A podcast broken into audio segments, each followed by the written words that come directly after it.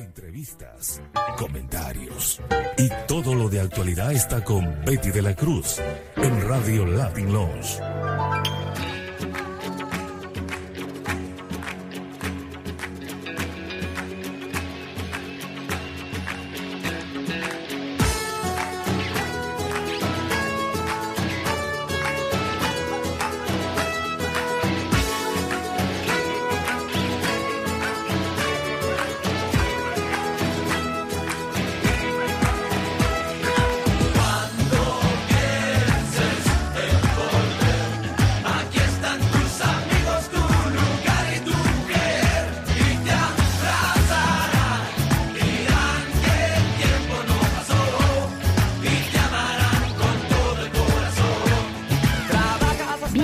A su programa Latin Lounge. Le saluda Betty de la Cruz en la conducción. Latin Lounge, programa que informa a nivel nacional e internacional por las ondas radiofónicas de Orange 94.0 FM y en la web www.094.at.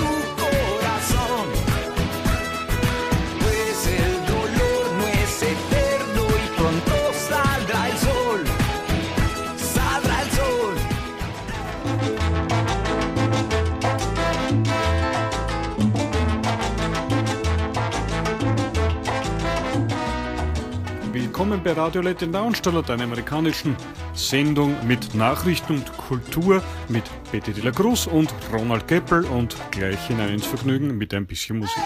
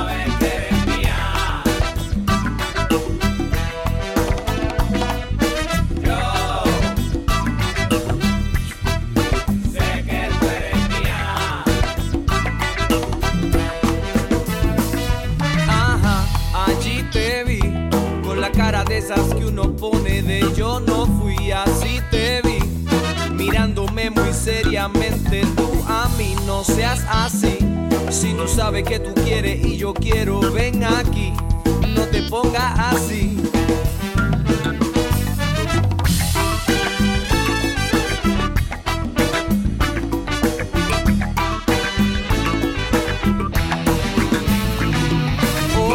si te ofrecí el mar, el sol, la tierra y una vida entera junto a mí, ¿qué te pasa a ti? Yo soy hombre sincero, jamás te mentiría a ti, no me trate así. Si yo te daría lo que quieras, aunque sea Mavi, pa' que digas que sí.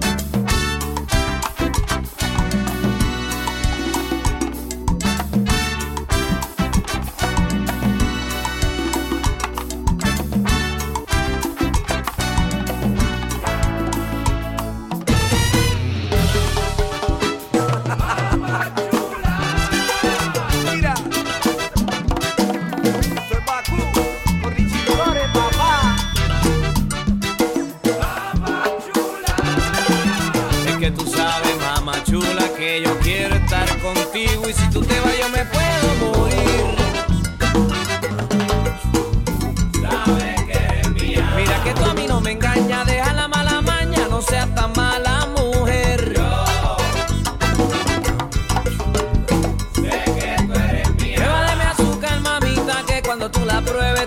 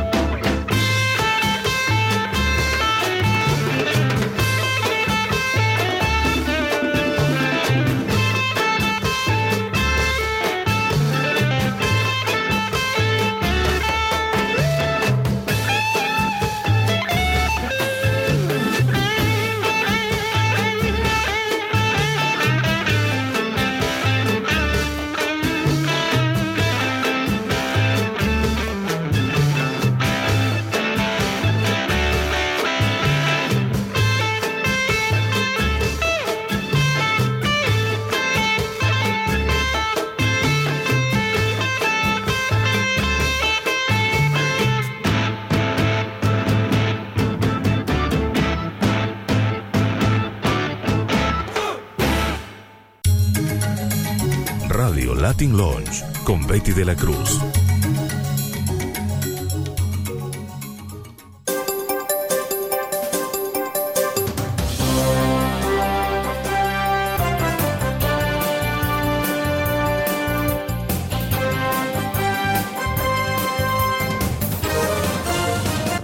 Lounge ist wieder einige Nachrichten aus der lateinamerikanischen Welt. Zuerst Informationen vom Nachrichtenportal Amerika21.de.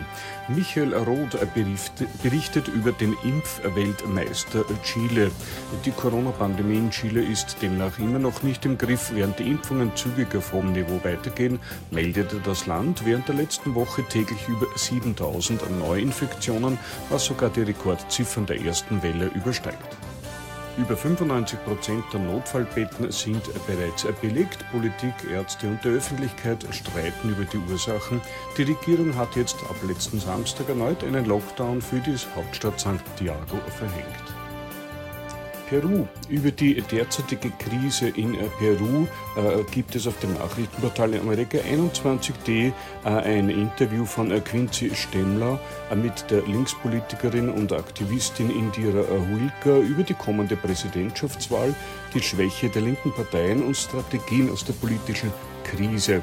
Äh, bei uns hier auf Radio Latin Lounge äh, hören Sie dann nachher noch im Laufe der Sendung äh, einen Bericht von unserem Kollegen Alcides Benavente Ponce und zwar über die Wahl am 11. April, über die Präsidentschaftswahl und Kongresswahl von Peru und ein Interview mit dem Kandidaten des Kongresses der Partei Acción Popular. Bolivien. Ein Bericht von Jonathan Pfeifenberger. Der bolivianische Präsident Luis Arce hat die Wiederaufnahme der Gespräche mit Deutschland wegen des gestoppten Gemeinschaftsprojekts zur Lithiumförderung bekannt gegeben. Auf einer Pressekonferenz während eines Staatsbesuchs in Mexiko erklärte er, man werde wieder alle Verhandlungen mit Deutschland führen und das Projekt aus wirtschaftlichen Gründen wieder aufnehmen. Jetzt zu Brasilien, ein Bericht von Sarah Rahnenführer. Brasiliens Präsident Jair Bolsonaro gerät aufgrund der äh, Pandemielage im Land immer weiter unter Druck. Vergangenen Freitag reichte der stellvertretende Generalstaatsanwalt Lucas Rocha Furtado einen Antrag beim Bundesrechnungshof ein. Bolsonaro soll demnach keine weiteren Entscheidungen mehr treffen, die den Umgang mit der Covid-19-Pandemie betreffen. Die rechtliche Grundlage dieses Antrags ist Artikel 44 des gesetzlichen Rahmens des Bundesrechnungshofs. Laut diesem kann auf Ersuchen des Generalstaatsanwalts die verantwortliche Person vorübergehend aus ihrer Funktion enthoben werden. Für den richterlichen Beschluss müssen ausreichend Anhaltspunkte vorliegen, dass weitere Schäden entstehen, wenn diese Person weiterhin ihre Funktion ausübt. Zum Schluss noch ein äh, Bericht äh, übernommen von Radio Onda vom Nachrichtenportal Amerika21.de und zwar wieder zurück zu Chile. Äh, Colonia Dignidad ist ein Name, der vielen äh, Zuhörerinnen und Zuhörern bekannt ist, in der 1961 von Deutschen in Südchile errichteten Siedlung wurden 40 Jahre lang schwerste Menschenrechtsverbrechen begangen. Viele der dort verübten Taten sind bis heute nicht aufgeklärt. Nach der Festnahme des Anführers Paul Schäfer im Jahr 2005 wurde die Siedlung nicht geschlossen. Wirtschaftlich betrachtet bestehen die Unternehmensstrukturen aus der Zeit der Colonia Dignidad bis heute fort. Die Siedlung, die sich inzwischen Villa Baviera nennt, gibt sich heute auch als Tourismusbetrieb mit Hotel und Gastronomie. 2017 erforderte der Deutsche Bundestag einstimmig, die Bundesregierung solle die Verbrechen der Kolonie Dignidad aufklären. Wenig später beschloss eine deutsch-chilenische Regierungskommission, eine Gedenkstätte zu errichten. Der Weg dorthin verläuft jedoch schleppend.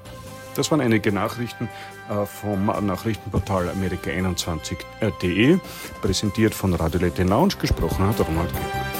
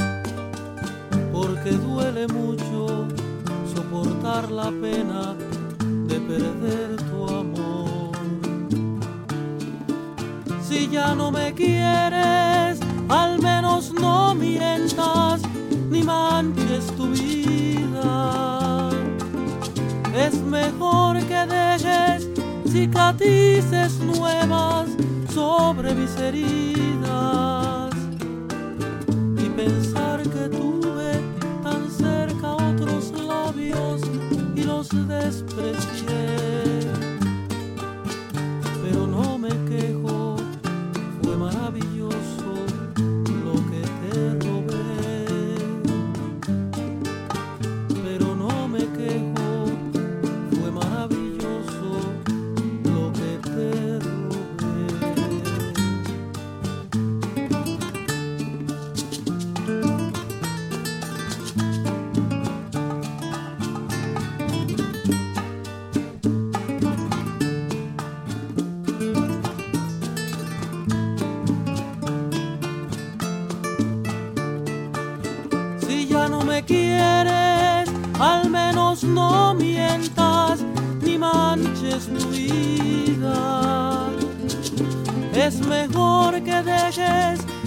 cicatrices nuevas sobre mis heridas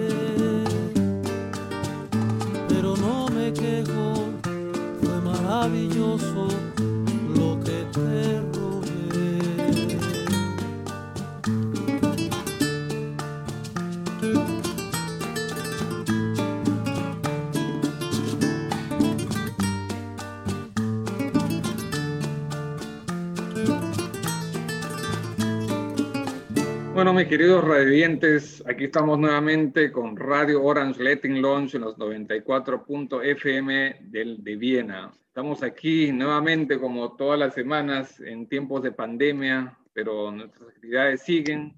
Hoy tenemos un invitado y un tema muy especial. Se trata sobre el Perú, que vamos a hablar sobre los migrantes y en especial sobre las elecciones que vienen. En esta oportunidad, el Perú ha sacado una ley el año pasado en la cual los peruanos que viven en el exterior pueden votar también por dos representantes para el Parlamento. Y estamos aquí presentes vía Zoom con el señor Carlos Gigovich Pérez, que nos va a explicar un poquito de cómo, cómo se dio la ley, de qué se trata esta ley, sus propuestas. Él está candidateando para un escaño por los peruanos en el exterior, las actividades que ha realizado por los peruanos en el exterior también, y vamos a conversar un momento con él. Buenos, buenas tardes, ¿no? Señor Carlos Gigovich, ¿cómo está usted? Eh, buenos días desde Quito, Alcide. Muchísimas gracias por la invitación. Pues buenas tardes en, en Austria y, y, en toda Europa. Un saludo fraterno a todos los connacionales que viven, trabajan y luchan día a día por un futuro mejor en un país fuera del nuestro. Exacto. Y, y como, como sabes también, y como todos los peruanos que viven en el exterior, somos casi el 10% de los peruanos, que son más de 3 millones que están en el exterior. Por supuesto, hemos salido con diferentes razones, unos por cuestiones de la época del terrorismo, las situaciones económicas también, que, que fueron las crisis económicas por el Perú. Bueno, estamos esparcidos por todo el mundo y esta oportunidad queremos hablar un poquito sobre las, las elecciones y los peruanos en el exterior. Cuéntanos de, de, de, esta, de esta nueva ley que da la oportunidad a los peruanos en el exterior que voten por un representante en el Parlamento. Bueno, esta, esta, esta modificación, como dices tú, se dio el año pasado, luego que fueran convocadas las elecciones generales, a los pocos días, a los siete, ocho días, se dio esta, esta noticia, esta posibilidad, esta alternativa, ya a cierta hora, ya no, ya no era, no era un deseo de los connacionales que lucharon durante 20 años para conseguir estas, estas dos, dos curules de 130, restándole dos a Lima. Así que todos aquellos que vivimos en el exterior y que ejercemos nuestro voto en el exterior, ya no vamos a votar por los candidatos del área de Lima Metropolitana, sino vamos a tener los propios. Por ahora, dos curules que espero que en el tiempo se puedan ir incrementando, porque como tú has dicho, del 10 al 12% los peruanos eh, recibimos en el exterior, entonces simplemente con una matemática simple nos debería corresponder cuatro o tal vez hasta cinco, cinco curules en los congresos futuros. Y sobre todo acá hay que recalcar, claro, a 3 millones a 3 millones y medio peruanos y solo vamos a votar 977 mil. Quiere decir que tal vez no hay empadronados otro medio millón o 750 mil más de peruanos que posiblemente no están en el radar del Estado peruano y es ahí donde los nuevos representantes debemos apuntar, ¿no? A recuperarlos, a incorporarlos y que el Estado peruano tenga presencia directa y al lado de cada uno de nuestros connacionales. La patria no se circunscribe al territorio, la patria está donde está cada peruano, asiste uno como en DACA, ¿no? Ahí tiene que estar la patria. Exactamente, pero bueno, entonces como va a ser uno, tú vas a ser uno de los, tú eres uno de los candidatos que va, que está participando en esta contienda electoral por los peruanos en el exterior. Cuéntanos de repente un poquito sobre ti. Veo que has estado trabajando mucho en el sector eh, privado, en el sector automotriz, tienes una carrera política desde 1975. De repente cuenta a los, a los peruanos que, que, están por aquí, por Europa. Por supuesto que Radio Orange Letting Launch no, no, solo se ve en Austria, sino en varios países, o se escucha en realidad en varios países que, que tienen nuestra, que siempre escuchan Radio Orange, ¿no? Cuéntanos un poquito sobre, sobre tu background. Bueno, yo tengo 48 años de actividad privada, profesional y empresarial en el sector automotriz. Siempre he estado en el sector automotriz hace 40 años. Y eso me llevó hace 20 años a salir a, El Salvador en Centroamérica, luego a trabajar en, en, República Dominicana. Y bueno, y ahora acá ya en el Ecuador eh, estoy ya casi ocho años. He viajado eh, por, por, razones laborales de muchísimos países, lo que me ha permitido contactar con muchas realidades diferentes y sobre todo nuestros connacionales. Y bueno, y si nos debemos de referir eh, a la parte político-partidaria, pues tengo, como tú lo has dicho, casi 46 años de militar en un solo partido, el partido eh, de mi corazón, el partido por el cual eh, eh, duermo, trabajo, pienso y por el cual guía mis acciones, tanto en lo profesional como en lo personal. Tuve la suerte de recibir las enseñanzas directas del presidente Fernando Belaunde y hoy día creo que es necesario, y creo, ya he asumido el compromiso de hacer un alto en el camino para dedicarme a mis 68 años de edad ya al servicio público, al servicio de mis connacionales y sobre todo mis connacionales que viven en el exterior y que desean y tienen tantas necesidades, tantas eh, insatisfacciones que hay que de alguna manera atenderlos desde el Estado. Bueno, entonces has hablado un poquito de las necesidades. Tú que has estado viviendo en varios países en, en el extranjero, cuéntanos un poquito de repente para que los demás eh, peruanos que estén en el exterior se identifiquen más o menos con la problemática que de repente es similar, depende del, del, país o del continente donde se encuentran. Cuéntanos un poquito de cuáles serían esas necesidades de todos los peruanos en el exterior. Yo creo obviamente la primera, y, y, que creo que no escapa a ningún país eh, del planeta donde estemos los peruanos, es que definitivamente los consulados deben convertirse en instituciones al servicio de los connacionales. Yo creo que debemos partir de ese tema. Y no solamente al servicio de, un sector de los connacionales, sino democráticamente a todos los connacionales. Hemos sido testigos de que muchas veces la función consular no se cumple y creo que debemos analizar desde el origen del tema que pueda estar en el tema de modificar la malla curricular de formación de nuestros futuros eh, diplomáticos, y porque se forman para ser embajadores, mas no se forman para ser cónsules. Cónsules es un servidor público al, que debe estar al servicio de los connacionales 724, ¿no es cierto? Y, y, a veces sucede que no, que no lo están, y creo que ahí hay que proceder a hacer toda una reingeniería total del servicio diplomático podrán decir de que no es una función del congresista porque no puede ingerir directamente en el tema del servicio diplomático, pero el congresista sí puede establecer mesas de diálogo con la Cancillería peruana y servir de puente entre las comunidades del exterior para que justamente haya esta reforma al interior. hay que aumentar el número de consulados. Hoy día a veces los consulados están muy lejos de donde están nuestros connacionales.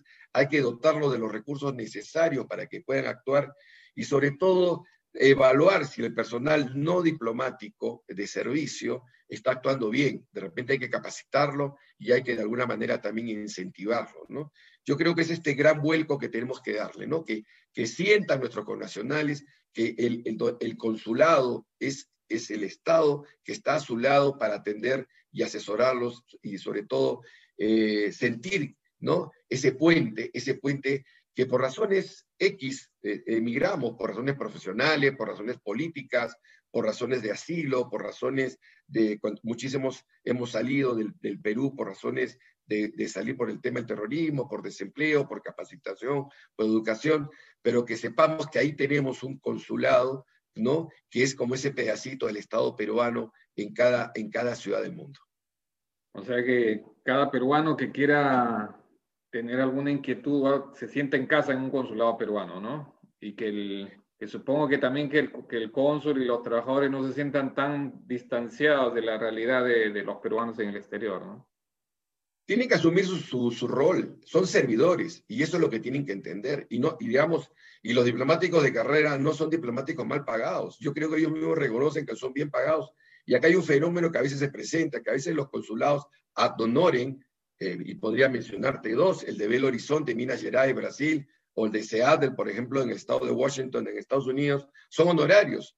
Y realmente la labor que hacen a favor de la comunidad y a favor de, las, de los valores y de las costumbres peruanas son, pues, eh, hay que destacar, ¿no? Entonces, ¿por qué a veces no, esto es el común denominador? A veces se recuerda a un cónsul que hizo una buena labor, ¿no?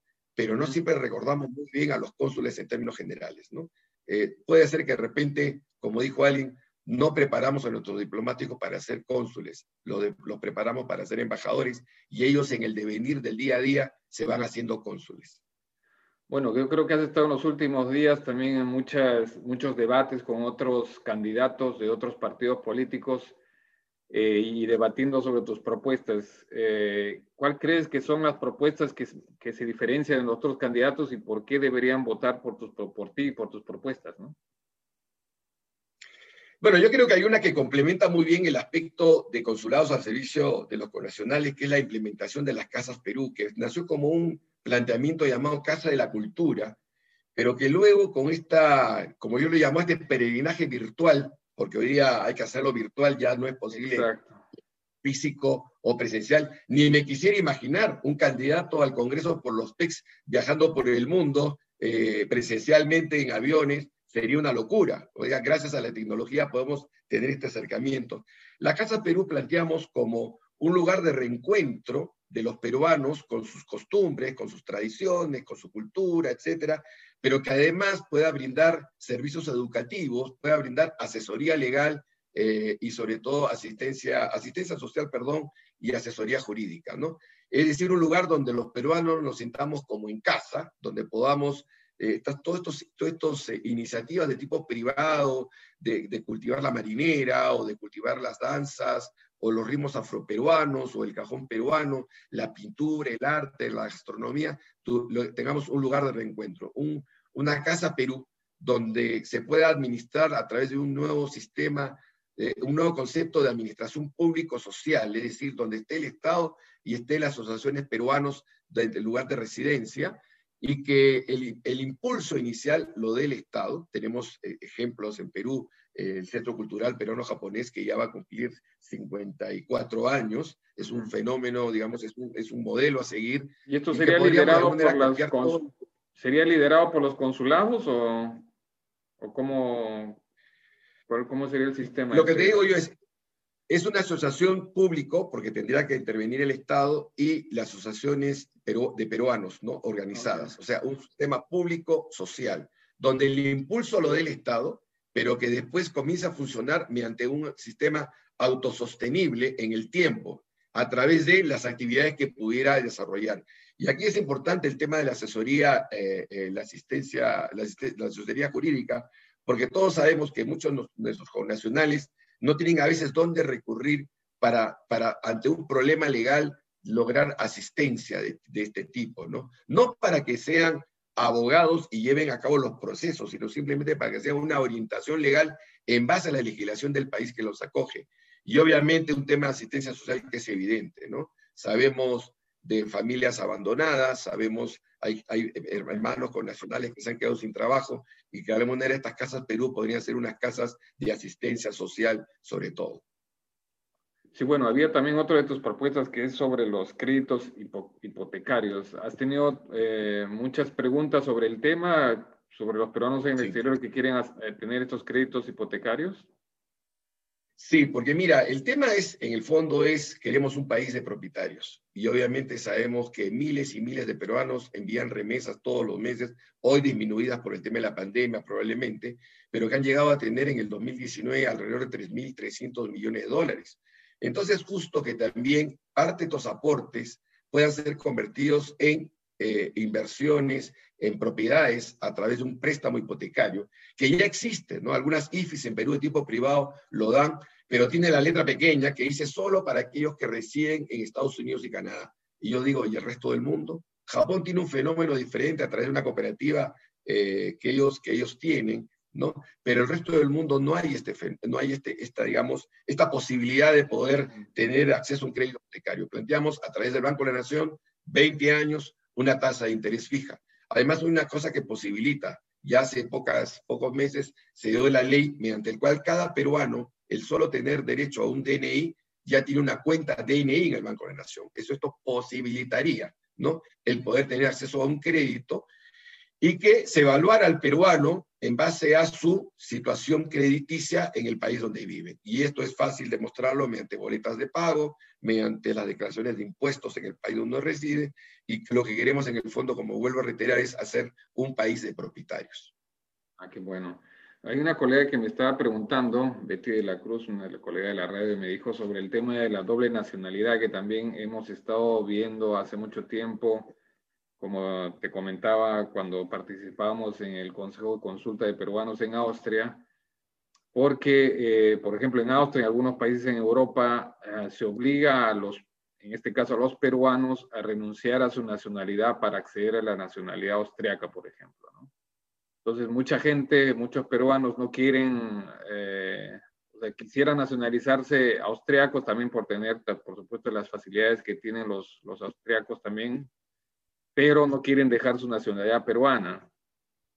Y el problema es de que, por ejemplo, en Austria, eh, los austriacos les obligan a, a, renunciar a la nacionalidad si es que en la constitución de los países de origen está que se puede renunciar o no. Por ejemplo, los peruanos este, pueden renunciar, por ejemplo, los mexicanos no pueden, o sea, y a ellos, a los mexicanos no les piden que renuncien, ellos pueden tener doble nacionalidad, y a los peruanos sí, ¿no?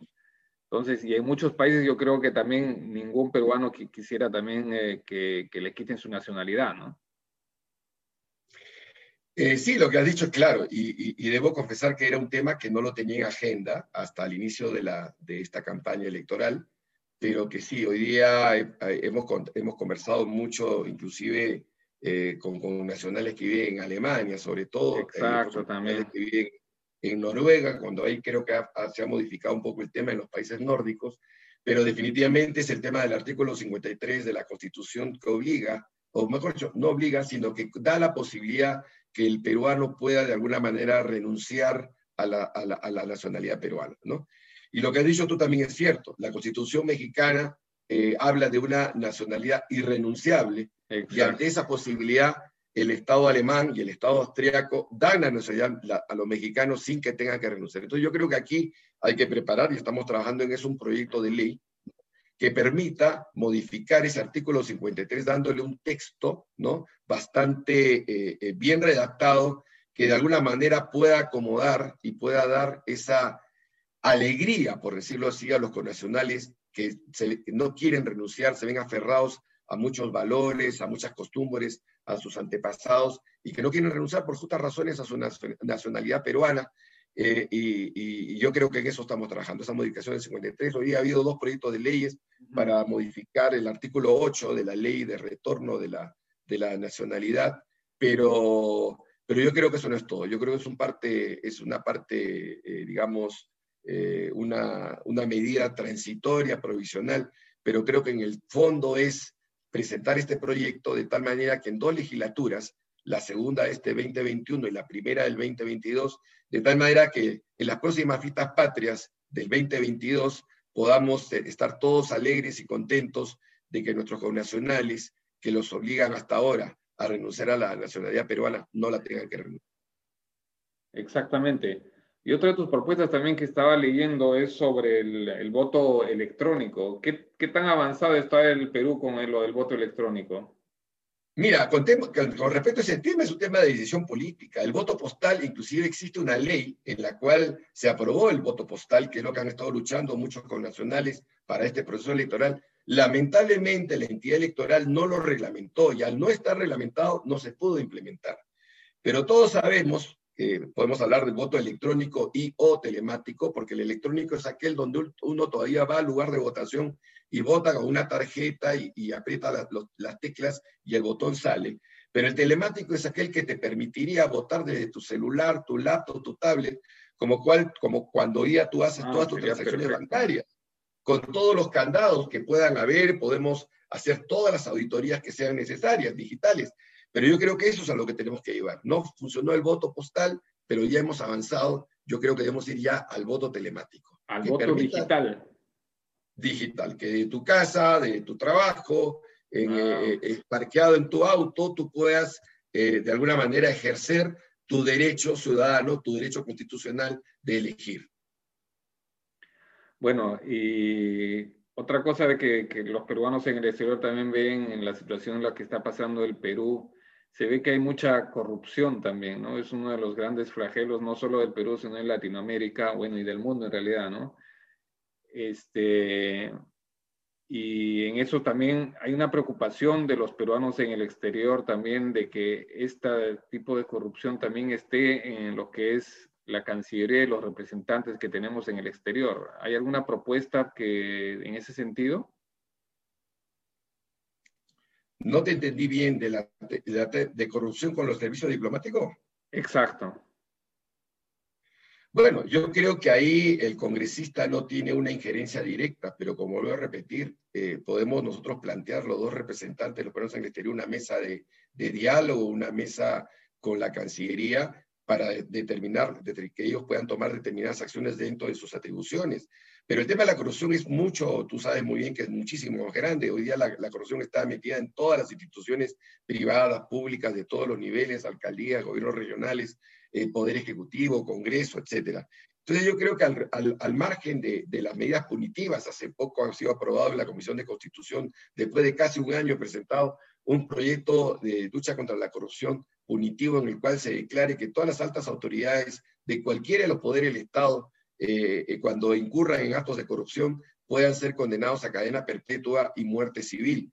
Pero yo creo que es la parte, ya se produjo el acto de corrupción, vamos ahora a cortar cabezas. Yo creo que tenemos que trabajar qué podemos hacer para que ese nivel de corrupción disminuya. Y yo creo que hay que volver a los colegios, hay que volver a las escuelas. Yo creo que la corrupción hay que, hay que de alguna manera enfrentarla desde la, desde la niñez. Hoy día tenemos que hacer ciudadanos reales, tenemos que crear nuevamente ciudadanía en el Perú, donde los peruanos no entendamos que ser ciudadano es recibir nuestro DNI.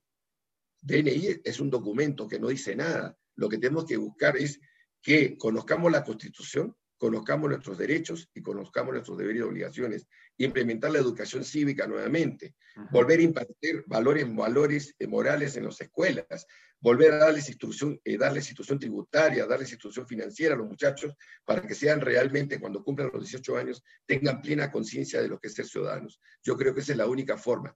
Echarle agua ¿no? Y, a, a, esas plantitas que están empezando a crecer para que el día de mañana sean robustos árboles que crezcan derechos. Exacto. Y bueno, hay otra cosa que quería preguntarte sobre los consejos de consulta. ¿Va, va a haber una repotenciación de estos consejos de consulta a nivel mundial? Eh, ¿Se está tomando en cuenta la labor que está haciendo? Bueno, al menos aquí por Europa ya, ya no hay, ya de que me he enterado no ha habido muchas actividades o elecciones de los consejos de consultas. ¿Qué, ¿Cómo has hecho el seguimiento más o menos de esta situación? Bueno, obviamente yo creo que el, objetivo de la creación de los consejos de consulta fue bueno. Habría que replantear y revisar si realmente eh, en la realidad eh, funcionaron, ¿no? Por más que hicieron varios intentos, inclusive en algún momento se dijo por este periodo, eh, con los que asistan el día de la elección se nombra un consejo de consulta y ni aún así funcionó. Entonces yo creo que hay que replantear si deberían o no deberían seguir los consejos de consulta. Eh, y sobre todo, yo creo que ahí las comunidades peruanas en el exterior son los primeros que deberían manifestarse. Hoy día, hasta asociaciones de ex consejeros de consulta existen en el mundo, ¿no? Pero no he visto, como dices tú hoy día, y mira que yo vengo a horas tempranas de una reunión con peruanos en, Japón, eh, no es un tema que hoy día, salvo a los que de alguna manera estuvieron vinculados a los consejos de consulta, es un tema que creo que interese a la gran mayoría de miembros de la comunidad peruana en el exterior. Habría que replantearlo, habría que hacer un proceso de reingeniería y que se entendiera bien, sobre todo, cuál es la función de un consejero de consulta, que no es la función diplomática. Perfecto. Hay otra de tus propuestas que habla sobre eh, que quieres aumentar también los, congresistas de, los peruanos en el exterior. ¿A, ¿A, cuánto sería más o menos la, lo justo y lo necesario? Y yo creo que acá, acá va a depender también no solamente de, de lo que podamos eh, impulsar los dos nuevos representantes eh, en el Congreso de la República, sino qué tan, eh, digamos, puede ser la actitud de los demás congresistas, de los otros 128, ¿no? De alguna manera ceder parte de sus cuotas regionales para los, para, digamos, para los del exterior porque todos sabemos que no se trata de aumentar los 130 miembros del Congreso, sino que ahí exista una, una cierta Una redistribución. Tengo la, la, la, distribución, ¿no? Tal vez quitar alguno, no sé, en Ancash, o de repente alguno que haya que quitarle a Arequipa, pero yo creo que tiene que haber una capacidad de renunciamiento de parte de los otros colegas congresistas para que esto se pueda redistribuir. Si aplicáramos la regla de 300, te diría sí, nos corresponderían tal vez 3, 4, 5, porque cada, si lo llevamos en términos profesionales, eh, digamos, proporcionales por la cantidad de electores que hoy día hay, ¿no? Pero vamos a ver, vamos con todo el espíritu, con todas las ganas, con todo el positivismo de que podamos convencer a los colegas de las otras regiones a que existe esa capacidad de, renunciamiento. Pero eso es parte, parte de un tema, de parte de una reforma del Estado, eh, pero hay, todo, hay una serie de problemas adicionales, como si conviene mantener todavía eh, gobiernos paralelos eh, los famosos gobiernos, eh, eh, digamos, municipales con los gobiernos regionales, una superposición en el Callao, por ejemplo, porque hay que entender que el congresista PEX también es congresista de la República, entonces también tiene que velar por todo el ámbito de la República. Y entonces también hay que ver a ver si en el Callao, ¿por qué existe un gobernador regional y un alcalde provincial? O sea, si el ámbito es el mismo y hacen prácticamente lo mismo. De repente tendríamos también que ahí proceder a hacer otra reforma muy profunda pero acá te quería mencionar y, quería dedicarme unos segundos a este tema, que va como una propuesta que ya la hemos consensuado, que es impulsar la creación de la primera ciudad del conocimiento y desarrollo tecnológico en Perú. Ya esto es un proyecto que lo estamos ya validando. Eh, la idea es instalarlo en la región de Ayacucho, con clara incidencia primera en Huancavelica y, y Apurímac, y eso nos permite a través de la vía Libertadores poder salir rápidamente al puerto de Pisco y al aeropuerto de Pisco, que es aeropuerto internacional. Entonces es un concepto de ciudad tech, donde podamos, de alguna manera, vinculado al tema de la educación, que estos tenemos una cantidad de cerebritos peruanos en primaria en secundaria las universidades, que a veces desarrollan, ganan concursos de robótica, de matemáticas, de innovación tecnológica y, o de biotécnica eh, y tecnología y no tienen dónde desarrollarse. La idea es acá hacer ese, ese semillero eh, eh, donde podamos, sin necesidad de salir, poder impulsar con la participación de las universidades. Inclusive hemos coordinado con lo que se llama la red de, europea de ingenieros peruanos, que están en, Y eso es lo que quería justo preguntarte. ¿Hay una propuesta que, es, que, que, tenga alguna incidencia en lo que es la fuga de talentos? Porque hay muchos peruanos, por supuesto, que, han, que, están en el exterior y tienen muchas capacidades o están trabajando en universidades, ¿no?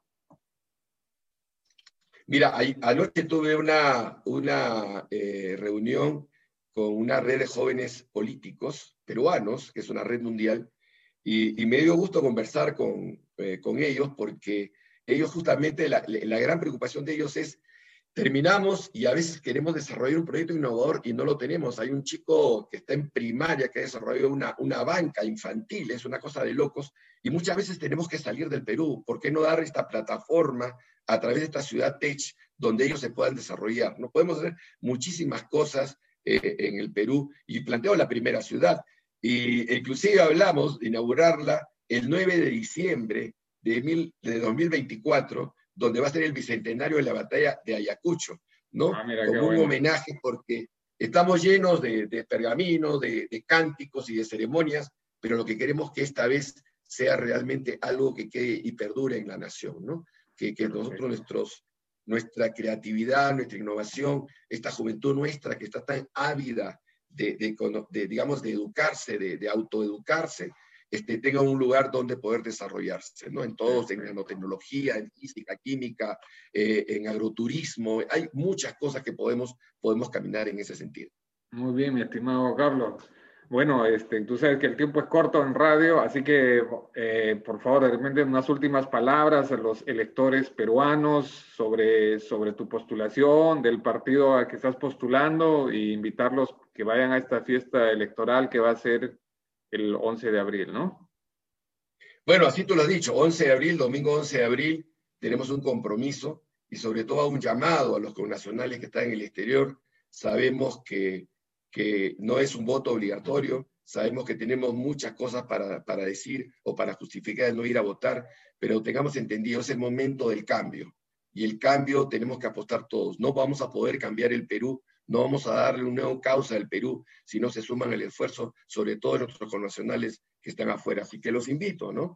A que reflexionemos, a que votemos, a que votemos eh, con información, como dice hoy día, el voto informado, pero recuerden que Acción Popular eh, les pide nuevamente que confíen, que confíen en nosotros, que confíen que vamos a hacer un gobierno, sobre todo ahora basados en la teología ética y moral del incanato, ¿no? A Masúa, a Mayuya y a Maqueya el presidente de Belaunde dijo honestidad, veracidad y laboriosidad.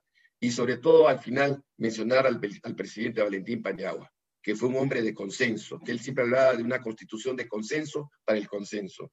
Tenga la confianza que los representantes de la Acción Popular en el Ejecutivo y en el Legislativo están hoy día más que nunca dispuestos al diálogo, a romper esas barreras que desunen a los peruanos. Como dijo alguien, tendamos puentes que unan y no paredes que dividan y este 11 de abril, marquen las tres lámparas de acción popular y escriban el número uno en el casillero de peruanos en el exterior. Perfecto, Carlos. Entonces, te deseo mucha suerte eh, con esta en la elección.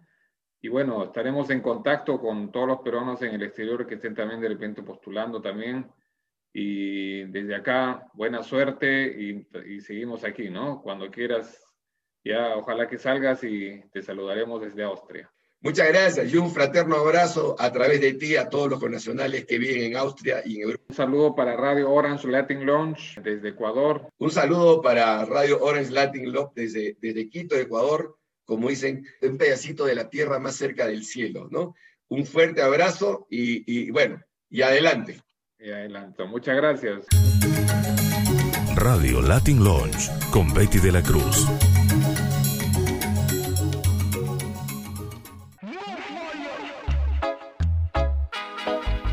Sendung Radio Latin Lounge äh, nähert sich wieder ihrem Ende. Das Team von Radio Latin Lounge, Peter de la Cruz und Ronald Keppel bedanken sich herzlich fürs Zuhören. Äh, wir hoffen, sind äh, auch das nächste Mal wieder bei uns zu Gast, dienstags um 14 Uhr und mittwochs um 19 Uhr auf der Welle von Radio Orange 94,0 FM und im Internet unter www.o94.at und auf Facebook unter De la Cruz Betty. Noch einen schönen Nachmittag bzw. schönen Abend. los rumores. Lo nuestro es ilegal y no te voy a negar que yo pago la condena por besarte. Sé que a ti te pasa igual y no me puedes negar que ya cometí el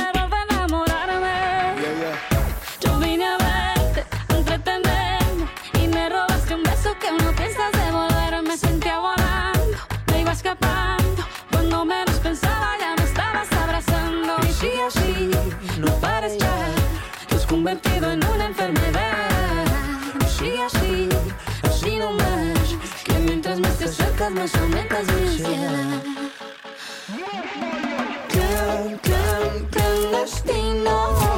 Así mismo lo quiso el destino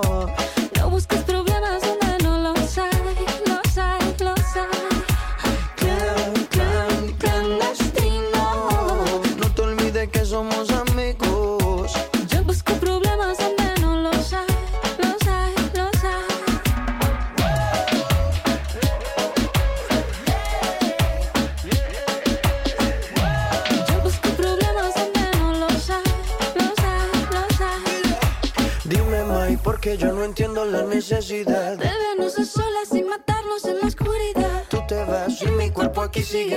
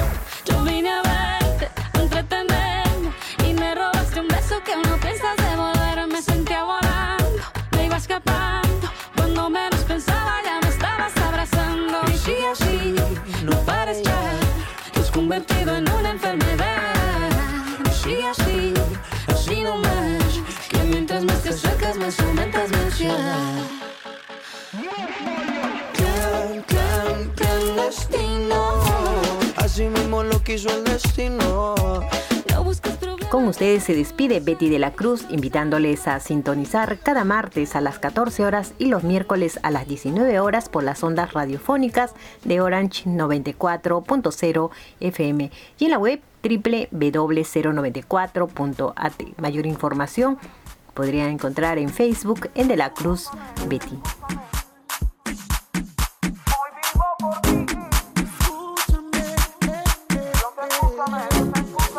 Jerusalén. bless me, cause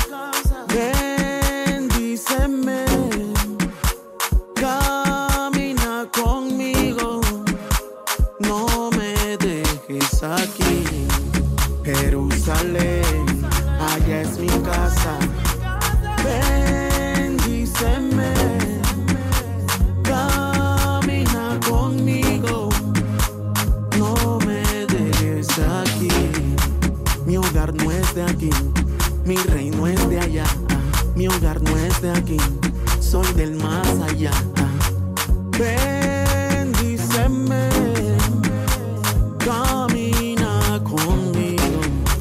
Mi hogar no es de aquí, mi reino es de allá, mi hogar no es de aquí, soy del más allá.